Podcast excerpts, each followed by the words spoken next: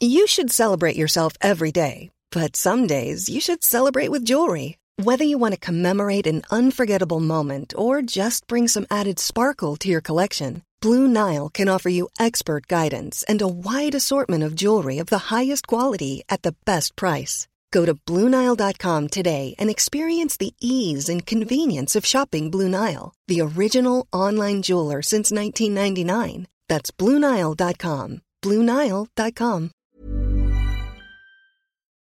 Gracias a decenas de tratados comerciales con el mundo globalizado, empresas de corte internacional han traído sus operaciones a México en busca de mano de obra barata, pero también de calidad, convirtiéndolo en el tiempo en un país de fábricas y maquiladoras. Hoy no es extraño presumir a México como el lugar de origen de un sinfín de pantallas, computadoras, autos o partes de aviones, por decir algunos. Pero para gente como los hermanos Gustavo y Ricardo Párez Arce, es momento de que el país piense más allá y comience a ganarse un lugar en la cuarta revolución industrial, aquella basada en la inteligencia artificial.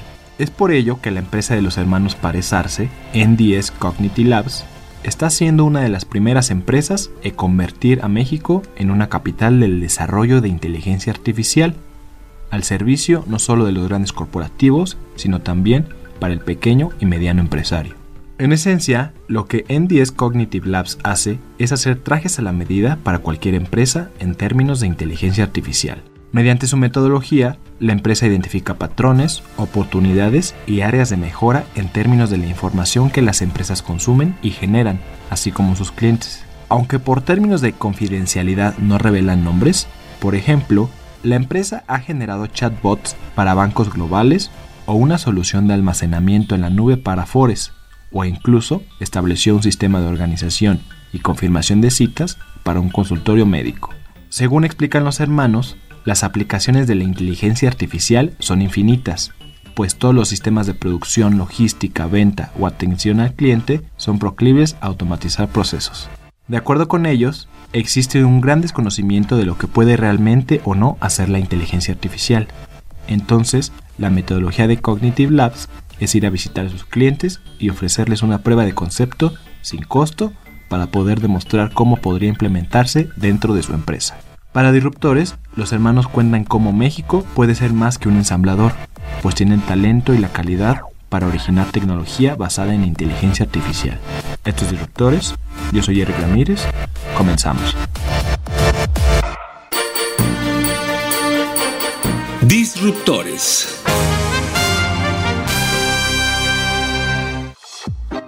Gustaría contar un poco la, la historia de un parteaguas muy importante para nosotros en la empresa. Es, llevo, me parece que son 14, 15 años dando clases eh, de informática y en el 2009 nos tocó organizar un congreso aquí en el TEC de Monterrey Campus Santa Fe, donde vinieron personas de 15, 20 países. Algunas de ellas eran de Estados Unidos y de la India. Les gustó tanto cómo organizamos el evento y las pláticas que organizamos que me invitaron a mí como ponente de Nueva Delhi del 2010 a hablar de las tendencias de tecnología en América Latina. Entonces decidimos ir a la India porque en ese momento la industria de tecnologías de información, después de estudiarla, nos dimos cuenta que el mercado de software más grande del mundo es Estados Unidos y Canadá, que representan el 50% de las ventas globales de software y servicios de, relacionados con tecnología. Sin embargo, México en ese momento exportaba menos del 2% a Estados Unidos. Estamos intrigados de cómo le hace la India, pero estando del otro lado del mundo, si los tratados comerciales y la comunicación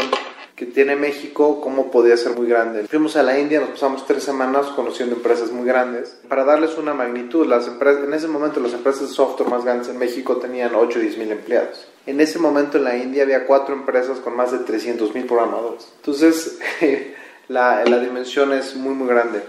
Empezamos porque entendimos que había una necesidad muy importante de aprovechar eh, varias condiciones que tenía México como un país que graduó una cantidad importante de ingenieros. Esperaban las vacantes de empresas de informática en Estados Unidos, la producción de ingenieros graduados de las universidades este, de Estados Unidos, lo cual era algo muy interesante porque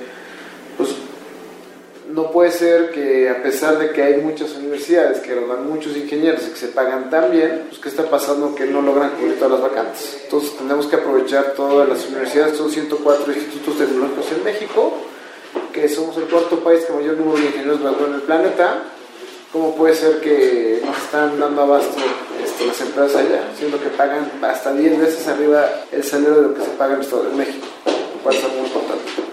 Luego nos dimos cuenta que venía una cuarta eh, revolución, que era la aplicación de la inteligencia artificial y que teníamos que entender qué se tenía que hacer para que cuando llegara ese momento, pues estuviéramos preparados. Nos dimos cuenta que, que los ingenieros este, recién graduados de México se les ponían al tú por tú a cualquier ingeniero graduado de cualquier universidad del mundo, inclusive Estados Unidos o India. Lo cual nos abrió los ojos y dijimos, oye, ¿qué, ¿qué está pasando? Siendo vecinos del principal consumidor de sistemas del planeta Tierra, ¿cómo es posible que tengamos menos del 1% del mercado? Entonces, eh, pues empezamos a dirigir los esfuerzos y esta historia que comenzó como algo romántico, sin querer, pues terminó siendo un negocio serio que hemos crecido mucho. El día de hoy tenemos una de las empresas eh, de inteligencia artificial más exitosas de América Latina. Me atrevo a decirte que en Estados Unidos habrá una o dos empresas más grandes que nosotros, pero la verdad es que proyectos tan robustos y que tengan el éxito que hemos tenido aquí, los que hemos realizado con algunos bancos eh, globales, pues muy pocas empresas. Conforme fuimos evolucionando los últimos seis años, sí, 2014 para acá, que decidimos empezar utilizando el cómputo en la nube, la inteligencia artificial, los chatbots, el procesamiento del lenguaje natural, fuimos construyendo soluciones de industria Hemos implementado para varios eh, bancos en México y bancos globales chatbots que ayudan a los bancos a atender de mejor forma a sus clientes. Hemos uh, utilizado eh, el Big Data para utilizar con eh, aprendizaje computacional Machine Learning cómo procesar grandes cantidades de información estructurada y no estructurada para que tomen decisiones de marketing o de riesgo de forma más adecuada. Pasamos de ser una empresa de servicios a una empresa de soluciones. El año pasado, el 2019 que acaba de terminar, casi la mitad de las ventas venían de la parte de soluciones y casi la mitad de las ventas venían de la parte de servicios, lo cual es súper interesante, te demuestra de que existe una gran demanda. Y lo que me refiero con soluciones es que nos dimos cuenta que alguna problemática que tenían, por decir algo, la banca o las aseguradoras o las afores en México, hicimos una solución usando el cómputo en la nube y toda esta inteligencia artificial para resolver la problemática en base a la regulación mexicana. Y de esa forma, pues es que fuimos agarrando un cliente y luego otro, y luego otro, porque muchas veces lo que pasaba es que la tecnología la desarrollaban en Estados Unidos, pero pues nunca la tropicalizaban. Nosotros fuimos de los pioneros en empezar a tropicalizar en casos de uso particulares para México eh, esta inteligencia artificial y creo que es uno de los secretos, eso más a, apalancarnos del talento mexicano, de nuestro crecimiento y de, y de ir volviéndonos especialistas en, un tema de inteligencia artificial. El brinco de servicios o soluciones, primero tuvimos que decidir encontrar un problema a resolver. Uno, podía ser chico grande, ¿no? Y ese problema vimos cómo podía afectar a una industria en particular. Empezamos con el sector financiero, con el tema de los chatbots. Y vimos que los bancos luego tardan mucho en, temporadas de, quincena o de puentes en contestar el teléfono, los call centers. Y bueno, vamos a implementar una solución que ayude a los bancos a responder dudas frecuentes. Eh, nosotros construimos la propiedad intelectual de cómo conectar los motores de inteligencia artificial, de procesamiento de lenguaje natural, de forma que lo único que cambiaba es el nombre del producto del banco. De esa forma ya era una solución, eh, en lugar de que un banco se tardara meses construyendo, se tardara semanas implementando. Entonces ese riesgo que asumimos de invertir, en apostarle a ese problema y cómo dar, llevarlo ya como una solución, fue un salto muy importante en parte aguas desde nuestra conceptualización de la empresa y de cómo atacar el mercado. Es un momento muy interesante para México y para el mundo porque existe eh, la inteligencia artificial en nuestra vida cotidiana y es algo que vivimos todos los días, ya sea a través de pedir nuestra comida, este, pedir un taxi o eh, ir con un mapa eh, o pedir a un asistente una canción. O sea, la inteligencia artificial es parte de nuestra vida. Sin embargo, para que ya sea Uber o Spotify o alguna de estas empresas pudieran hacernos la vida tan sencilla, tuvieron que invertir muchísimo dinero en hacer una solución. Lo que falta ahora es cómo muchas empresas, espero como nosotros y como otras más, puedan decir, bueno, las aerolíneas están, tienen estas 10 problemáticas y las empresas de comercio minorista tienen esas problemáticas, las empresas aduanales tienen esas problemáticas eh, existe una gran cantidad de, problemas que la inteligencia artificial puede resolver de una mejor manera. Sin embargo, hace falta que alguien invierta en querer desarrollar la solución y comercializarla eh, de forma que se pueda masificar. Y aquí el, el, truco o el reto existe en que, aunque muchas empresas son conscientes de que tienen la necesidad, no tienen la sensibilidad de que sí se requiere un grado de especialización muy importante para poderlo implementar. Va a ser tan profundo el impacto que va a tener la aplicación de la inteligencia artificial en la vida de nosotros que apenas esto empieza. Y hay aplicaciones que para todos es un poquito claro como Uber, como Spotify, como Didi, como todas estas, pero la verdad es que estamos en pañales. De hecho, apenas están empezando a reaccionar las universidades, no solo en México, sino en todo el mundo, a generar carreras de científicos de datos. Ya hay dos universidades en México que tienen la carrera como tal de científicos de datos. Aquí el reto es más bien cómo podemos, con la mano de obra que se tiene, eh, empezar a, a entender qué problemas tienen distintas industrias encontrar soluciones y cómo empezamos a monetizarlas también.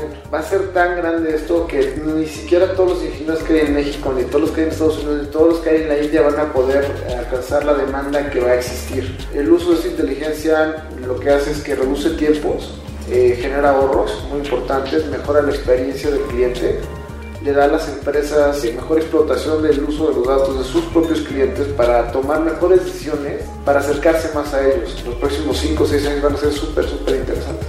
Voy a dar un ejemplo muy interesante de eso. Un ingeniero recién graduado de una universidad de las, ni siquiera top tier, pero de las primeras 50 americanas, te va a estar ganando un sueldo de 200 mil dólares anuales. Y tú necesitas por lo menos un ingeniero que medio le sepa para poder entrenar un chatbot. Entonces, fíjate la oportunidad gigantesca que se vuelve para México, país de América Latina y Asia, que con una mano de obra calificada, que es mucho más este, económica, pueden utilizar para el entrenamiento de estos chatbots. Entonces aquí es donde como país tendríamos que, cobrar relevancia y aprovechar toda esta mano de obra para que todos los sistemas que se tengan que implementar y que se tengan que entrenar los podamos hacer. Porque la diferencia para una empresa global que lo hagan en Estados Unidos, que lo hagan en México, se vuelve 10 veces el costo de un sistema. Nos pasó que entregamos una propuesta de un proyecto y cuando lo sacaron a costo por hora, nuestro cliente de San Francisco nos dijo, oye, es que me estás cobrando por programadores menos de lo que yo le pago aquí eh, a las personas que hacen el aseo. ¿No? Y nosotros pensamos que estábamos cobrando caro. Y después nos dijeron, oye, pues ganaron el proyecto porque te están cobrando regalado. Entonces, si el promedio de, los programadores alrededor de San Francisco ganan 220 mil dólares, pues cobrando 5 o 6 veces menos de eso, sigue siendo un super negocio en el cual da para que los, los chavos y las chavas ganen mucho más sueldo en México y las empresas en México se queden con un margen interesante. Y aún así sigue siendo regalado para, para los clientes en Estados Unidos. Aunque el 60% de sus ventas se ubican en los Estados Unidos, según los hermanos, tanto grandes corporativos como pequeños negocios en México están obligados a estas realidades del mercado. Es por eso que una misión de la empresa es democratizar este tipo de soluciones tecnológicas, que lleguen a los pequeños comercios, a los talleres y tiendas familiares. Gracias a una estructura de costos que va descendiendo con el tiempo, una vez que han desarrollado una solución y solo lo adapta a cada caso, la empresa lo puede hacer un gran desconocimiento de lo que puede realmente y no puede hacer la inteligencia artificial. Y entonces generalmente nuestra metodología lo, es ir a visitar a nuestros clientes, ofrecerles una prueba de concepto, muchas veces sin costo, acotada, para poderles mostrar cómo podría implementarse un caso de negocio dentro de su empresa. Y eso nos ayuda a nosotros, qué es lo que realmente quiere el cliente, y al cliente le ayuda a dimensionar los beneficios y los costos que esto pudiera representarle y algo que es muy interesante es que genera, genera tantas eficiencias que muchas veces los ahorros son 5, 10 o 20 veces que lo que cuesta implementar los proyectos, lo cual es, eso es muy bueno para una empresa. Son ahorros muy medibles, porque por ejemplo, en, el banco que, que, global que tenemos, el chatbot, se ahorran más de 100 mil llamadas al mes, con un costo por llamada de 50 pesos, son 5 millones. O sea, es muy medible lo que se ahorran por tener nuestra solución implementada.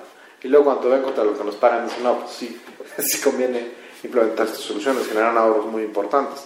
Y no solo desde el punto de vista del ahorro, sino de todos los clientes que pueden atender, E hicimos un análisis del año pasado a todos los usuarios de los chatbots en los diferentes clientes que tenemos. Cerca de un tercio de los contactos al chatbot eran entre las 9 de la noche y las 7 de la mañana. Generalmente no hay call center. Entonces le das la capacidad a las empresas en un horario generalmente no laboral a atender a tus clientes, lo cual se vuelve muy importante. Empezamos curiosamente con empresas globales, multilatinas, regionales, y conforme fuimos mejorando nuestras soluciones que fuera más configurable, hoy tenemos una que se llama riesgocognitivo.com, en el cual eh, permite hacer el alta de clientes para el sector financiero chico, mediano y grande, en el cual cubre con la regulación que le llaman de Know Your Customer. Tenemos algunas otras soluciones que tienen que ver con cómo implementar WhatsApp empresarial y, y, venta de herramientas de colaboración que van desde un usuario hasta cientos o miles de usuarios. Y eso es lo que es muy interesante, que a una pyme que a lo mejor no, no quiere invertir más de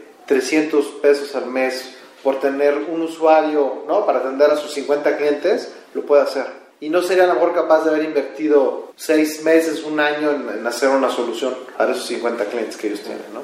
Para las pymes tiene que ser el costo-beneficio clarísimo tiene que ser escalable, tiene que ser muy fácil. Si cubres estas premisas, se puede hacer, si no, es muy complicado, porque todas las empresas operan por mail o utilizando una hoja de cálculo y de ahí luego no la sacas. Eh, los clientes que hemos tenido es porque les hemos dado una, algo que, que ven claramente un beneficio a un costo muy accesible para ellos y que es fácil de implementar.